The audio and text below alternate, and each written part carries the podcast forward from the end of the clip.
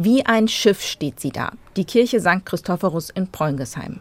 Auf dem mehrere tausend Quadratmeter großen Gelände gibt es neben der Kirche auch noch weitere Gebäude mit Büros und Kindergarten. Hier muss dringend saniert werden. Das ist unstrittig. Aber es gibt Streit darüber, wie viel hier renoviert, abgerissen oder neu gebaut werden sollte. In den Gremien der zuständigen Gemeinde St. Franziskus, zu der sechs Kirchen in verschiedenen Stadtteilen gehören, wurde im vergangenen Jahr ein Plan erarbeitet. Die Kirche und das marode Nachbargebäude sollen abgerissen werden. Dann können Kindergarten und Gemeindezentrum neu gebaut werden. Keine einfache Entscheidung, erklärt Peter Kaufmann aus dem Verwaltungsrat. Da haben wir uns auch sehr, sehr schwer getan, das in irgendeiner Form auch nur vorzuschlagen. Aber in ganz Deutschland werden Kirchen zugemacht. Und ganz ehrlich, sechs Kirchen braucht San Franziskus nicht. Das ist viel zu viel. Das sehen Gemeindemitglieder aus Preungesheim anders. Deswegen haben sie eine Initiative gegründet. St. Christophorus soll leben.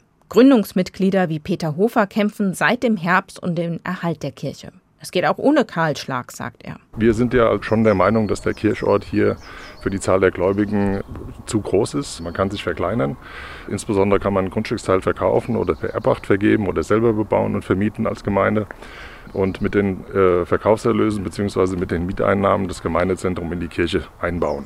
Dann wäre die Kirche auch weiterhin wichtige Anlaufstelle im Stadtteil. Die Initiative glaubt an ihren Plan und wird ihre Kirche nicht so schnell aufgeben. Denn die ist als Heimat für den Glauben wichtig, erklärt Jörg Helmich, der von Anfang an mit dabei ist. Wir haben jetzt auch eine Online-Petition auf den Weg gegeben.